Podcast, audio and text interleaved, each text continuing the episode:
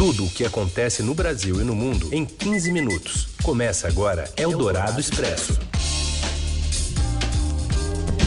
Olá, como vai? Bem-vinda, bem-vindo. Começamos aqui uma edição fresquinha, novinha em folha do Eldorado Expresso, reunindo as notícias mais importantes no meio do seu dia. E a gente está ao vivo, FM 107,3 da Eldorado, trazendo essas notícias para você. Mas também, assim que acabar o programa, vira podcast para você acompanhar do jeito que quiser. Eu sou a Carolina Ercolim, comigo está o Raíssen Abac e seguimos apresentando para você as manchetes da edição desta quinta-feira, dia 30 de julho. Jair Bolsonaro vai ao Nordeste na primeira viagem após se dizer curado do coronavírus. Hoje, a primeira-dama Michele Bolsonaro foi diagnosticada com a Covid-19. Pandemia derruba a economia americana em quase 33%. Enquanto isso, Donald Trump fala em fraude e sugere o adiamento da eleição presidencial. E ainda uma surpresa na reta final do Campeonato Paulista e o robô da NASA a caminho de Marte. É o Dourado Expresso. Tudo o que acontece no Brasil e no mundo em 15 minutos. Após um apelo de Toffoli, o presidente da Câmara, Rodrigo Maia, disse que a quarentena para juízes deve valer já para 2022. Camila Turtelli. Oi, pessoal da Rádio Dourado. A Câmara dos Deputados está disposta a discutir e colocar em votação a tal da quarentena para juízes que quiserem se candidatar a cargos eletivos. Ontem, o presidente do Supremo Tribunal Federal, o ministro Dias Toffoli, defendeu um prazo de oito anos para que um magistrado esteja apto a disputar um cargo público depois de ter deixado a toga. Depois dessa fala do Toffoli, o presidente da Câmara, o deputado Rodrigo Maia, disse que o Toffoli está correto. Acho que o presidente Toffoli está correto já existem projetos tramitando na casa e acho que essa matéria está sendo amadurecida e está muito perto de chegar a, uma, a um entendimento de que as carreiras elas não podem ser utilizadas como trampolim. Então acho que essa, essa transição entre uma carreira de Estado né, e, e, a, e as eleições ela precisa ter um prazo. Ele acredita que um projeto que trate sobre isso pode ser votado a tempo de valer para as eleições gerais de 2022. Ele só não é, bateu o martelo nesse prazo de quanto seria essa quarentena, se seriam oito anos, como sugerido pelo ministro Toffoli, ou até seis anos, menor, como tem alguns projetos que falam sobre isso na Câmara. E o que está por trás disso? O que está por trás disso é a questão do ex-ministro da Justiça, Sérgio Moro. Ele não assumiu ainda, não bateu o martelo de que ele é candidato para 2022, mas a gente sabe que tem muita gente defendendo que ele seja um nome para suceder Jair Bolsonaro nas próximas eleições. É isso. Agora, é, o presidente da Câmara deve debater um pouco melhor essa questão com os líderes da Câmara e deve ser definido em breve qual o projeto e qual o formato desse, desse projeto deve ir à votação. Um abraço. É o Dourado Expresso. O presidente Jair Bolsonaro foi recebido por dezenas de pessoas ao desembarcar no aeroporto de São Raimundo Nonato, no Piauí, na manhã desta quinta-feira. Foi a primeira viagem após ele ter ficado isolado por 20 dias ao ser diagnosticado com o novo coronavírus no início do mês. Bolsonaro apareceu do lado de fora do aeroporto com máscara, mas logo deixou a máscara abaixo do queixo enquanto era cercado por apoiadores, alguns também sem a proteção.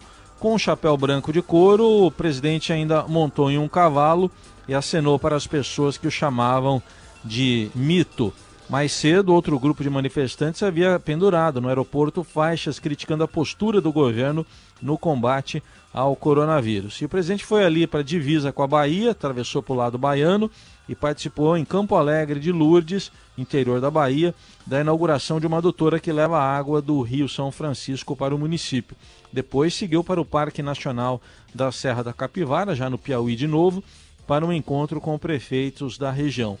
A colunista de política do Estadão e da Rádio Eldorado, Eliane Cantanhede, analisa a recente fase paz e amor de Jair Bolsonaro. Agora, nessa fase paz e amor, o presidente vai é, mudar, né? Já mudou. ele, em vez de criar confusão na Porta da Alvorada, ele vai viajar pelo país, o que significa que o Jairzinho Paz e Amor passa a ser também o Jairzinho candidato. O presidente agora ele assume uma agenda muito nitidamente de candidato e nesses dois estados que ele vai, Bahia e Piauí, eles têm uma, uma coisa em comum. Os dois são é, governados pelo PT. Então, isso, essas viagens, elas inauguram uma nova fase do presidente que tem um viés bastante forte eleitoral. É o presidente Bolsonaro já começando a campanha de 2022. E a agenda de viagens prossegue amanhã, quando o presidente vai ao Rio Grande do Sul para entregar uma obra habitacional em Bagé. Eldorado Expresso. E os dados obtidos pelo Estadão mostram que o Ministério Ministério da Saúde tem em seu estoque mais de 9 milhões, quase 10 milhões né, de testes para detectar o novo coronavírus. O número é quase o dobro dos cerca de 5 milhões de unidades entregues até agora aos estados e municípios. O exame em estoque é do tipo PT-PCR, considerado padrão ouro né, para o diagnóstico da Covid-19. O principal motivo para os testes ficarem parados é a falta de insumos usados em laboratórios para processar essas amostras de pacientes.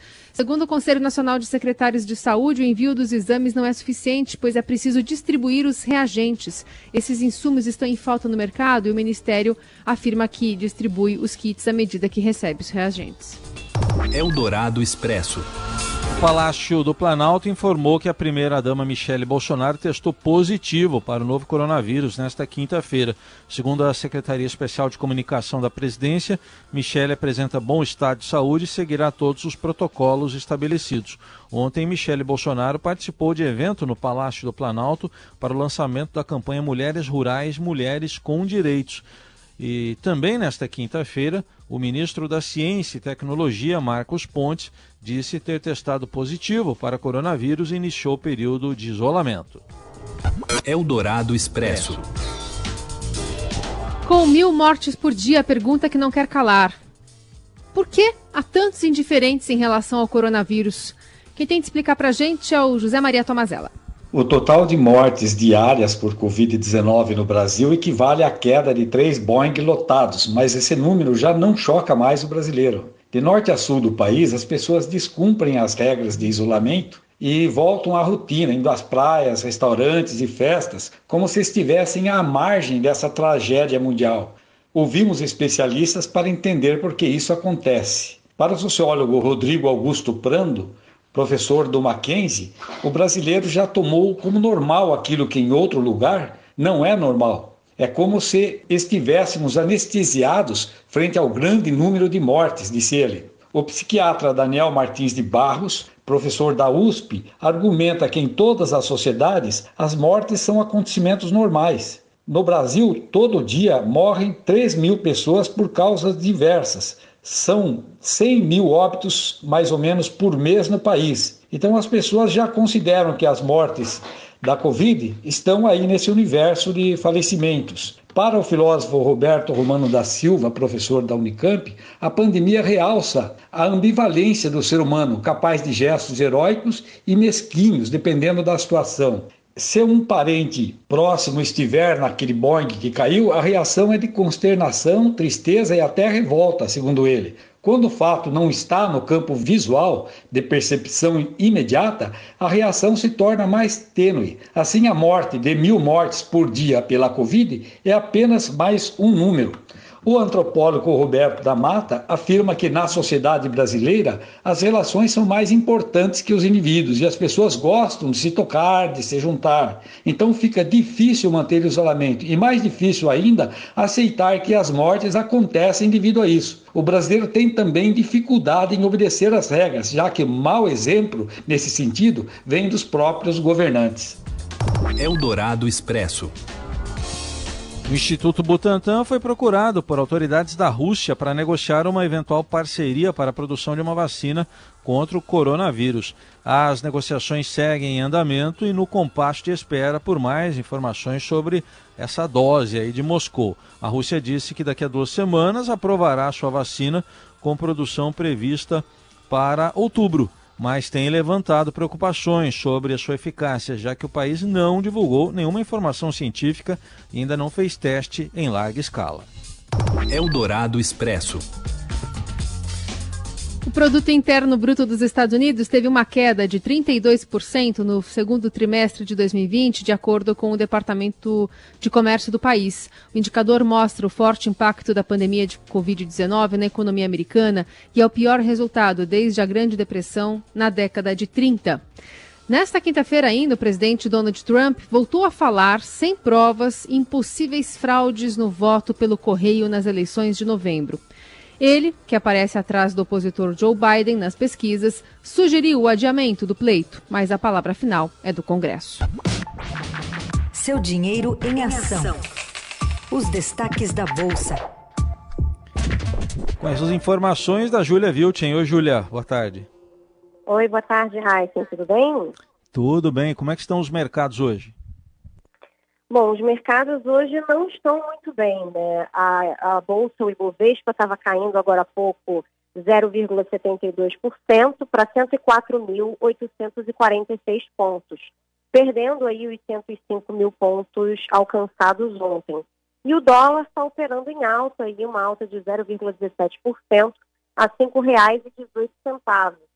Os mercados estão bastante contaminados aí pelo mau humor externo né, no, nessa quinta-feira e também por, pelos resultados corporativos do segundo trimestre que desanimaram aí os investidores, Raíssa. Está pesando mais esse PIB aí da Alemanha ou o número de desempregados nos Estados Unidos? Na verdade, tudo está pegando, né? Hoje a gente teve números ruins de PIB na Alemanha e nos Estados Unidos. Na Alemanha, o PIB caiu é, 10% no segundo trimestre, que foi maior, uma queda maior do que era esperado, né? O, o mercado esperava uma queda de 9%, e isso fez as bolsas na Europa fecharem aí em quedas fortes, e também o PIB nos Estados Unidos, embora não tenha vindo é, menor, do, é, pior do que o esperado, ainda teve um tombo feio no segundo trimestre, um tombo aí de quase 33%, é, a pior queda desde o início da série histórica, em 1947, e junto com isso, um, a segunda semana de alta nos pedidos de auxílio-desemprego nos Estados Unidos. Então, os investidores estão bastante temerosos é, em relação a essa é, não recuperação da economia americana. Primeiro parecia que a economia americana estava já se recuperando aí, é, dos efeitos da pandemia, mas esses números estão deixando os investidores inseguros quanto a isso. Parece que, afinal de contas, a economia americana está patinando ainda. Ontem, o Federal Reserve, o Banco Central americano, já manteve os juros zerados e disse que ia manter os juros zerados por um longo tempo até que a economia é, dos Estados Unidos começasse a mostrar sinais de realmente estar é, se recuperando então, o Fed parecia aí já é, bastante propenso a não dar chance ao azar. Isso animou os investidores ontem, mas hoje os números estão mostrando aí que os Estados Unidos ainda estão meio lá, meio cá, nesse contexto de pandemia, que não está dando trégua para os americanos e também né, os casos de coronavírus estão é, voltando a assustar aí na Europa. Isso também está deixando os investidores um pouco assustados, Carol. Aí as informações da Júlia Viltin, mais tarde no fechamento do dia, tudo lá no seudinheiro.com. Obrigado, Júlia. Até amanhã. Até amanhã, obrigada. Tchau, tchau. Você ouve Eldorado Expresso. De volta com as principais notícias desta quinta-feira. Carol prometeu aí uma notinha de 200 reais, eu que vou ter que entregar aqui. O, o Brasil terá uma nova cédula de 200 reais que terá como personagem o Lobo Guará ele deverá entrar em, ela deverá entrar em circulação no final de agosto. É a primeira vez em 18 anos que o real ganha uma cédula de novo valor. A novidade foi uma surpresa. o Banco Central justifica a medida a um aumento extraordinário da demanda por papel moeda na economia. Vamos ouvir o que, o que explicou a colunista de economia da Eldorado, a Silvia Araújo. Foi uma surpresa, porque ninguém estava esperando mesmo que o Banco Central fosse autorizar a emissão de uma nova cédula, uma criação de uma nova cédula e nessa cifra né, de 200 reais.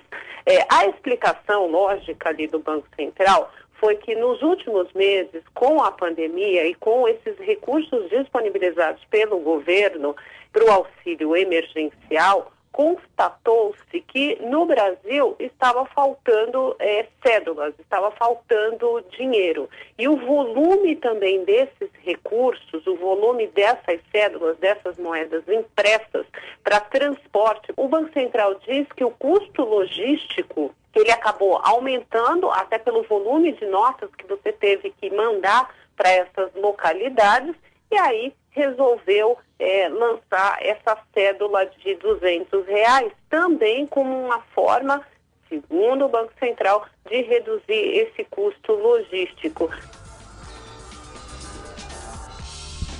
Em nota, porém, é, a nota, porém, provocou piadas e memes nas redes sociais pedindo a troca do lobinho pelo vira-lata caramelo.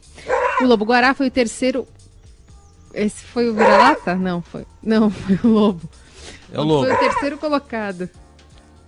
Em uma pesquisa lá em 2002, e aí quem venceu foi a tartaruga marinha, usada na cédula de dois reais, seguida pelo mico-leão dourado, incorporado na cédula de 20, aí faltava o lobo-guará, que está chegando agora.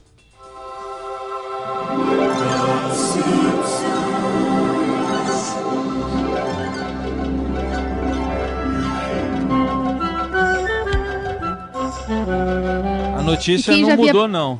A notícia não mudou, não, né, Carol? Continua aí porque a notícia não mudou. O pessoal vai achar que é outra notícia. Não, eu ia falar que quem já tinha previsto essa novidade, mais uma vez, né, foi a série Os Simpsons, reafirmando esse talento mandiná. Uma cena exibida durante o 16º episódio da 25ª temporada, que foi ao ar lá em 2014, apresentava a novidade.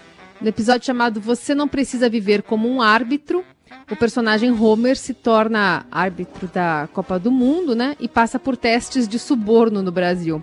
Em um deles, oferecem a Homer uma pasta cheia de notas de 200 reais, mas ele se recusa a pegar a grana. Pai, é difícil para você recusar esse suborno. Sim, mas saber que a Lisa me escolheu como seu herói, sem nem sequer considerar outros heróis, me mantém forte. E agora precisamos que dê um jeito na maior partida de todas, a final da Copa do Mundo. Ótimo, a Marge sempre reclama que eu não dou jeito em nada. E a final da Copa do Mundo? Será uma Blitzkrieg alemã ou depilação brasileira? É, só errar essa parte aí, né? Teve 7 a 1 antes da final. É, nesse mesmo episódio a série mostra a derrota do Brasil para a Alemanha por causa da lesão de um grande jogador, né? Seria mais uma previsão?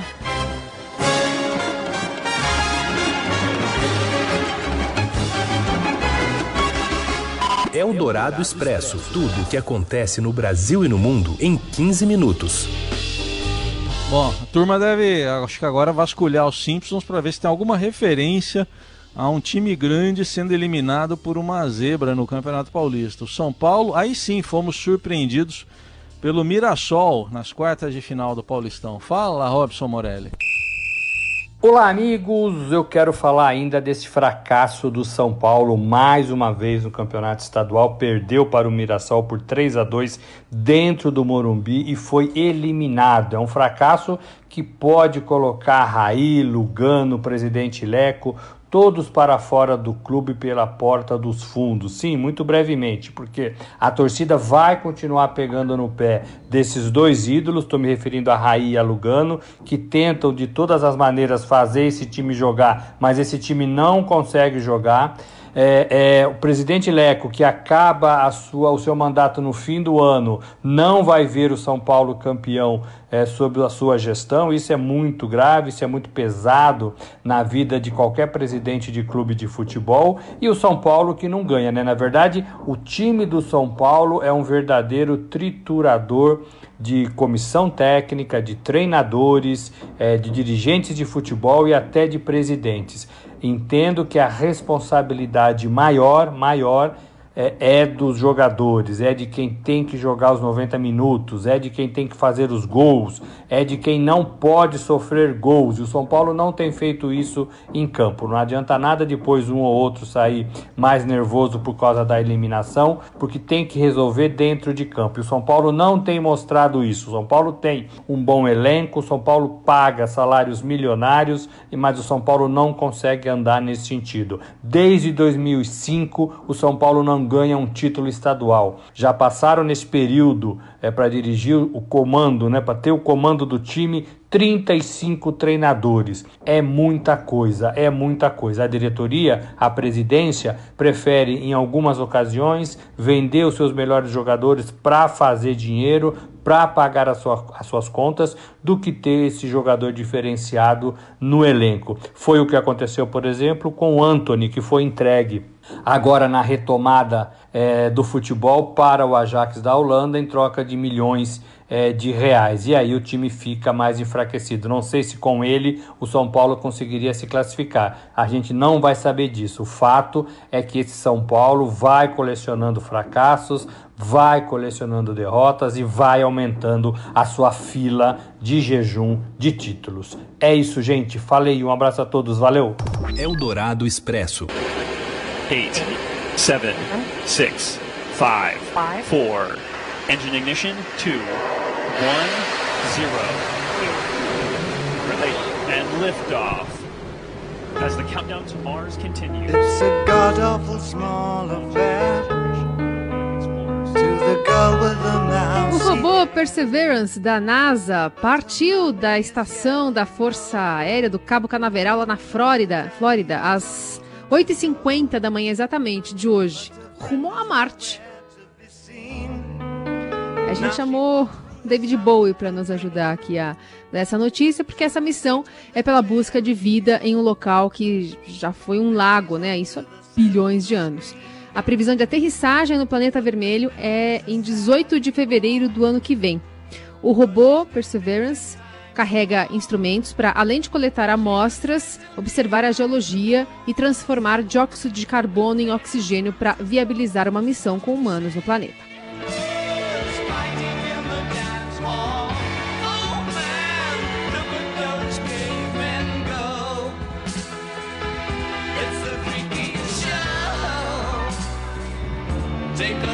Sabe quem escolheu esse nome pro robô lá que vai procurar vida em Marte? Heisen Abac. Quem foi? Foi um, um jovem estudante, o Alex- Alexander Matter. Ele fez uma sugestão, né? Tinha um concurso ali dos alunos da sétima série. E ele venceu. Entre 28 mil inscrições, a sugestão dele foi a que venceu e a que batiza o robô que já partiu. Até que o nome tem tudo a ver com essa época, né? Que a gente está vivendo, né? Mas eu tô precisando flutuar pra cozinha agora, Carol. Bora aí. Vamos lá, vamos a ela. Para vocês, uma ótima quinta. Voltamos amanhã com mais uma edição do Eldorado Expresso. Valeu, gente. Obrigado pela companhia. Até amanhã, seja de que planeta for.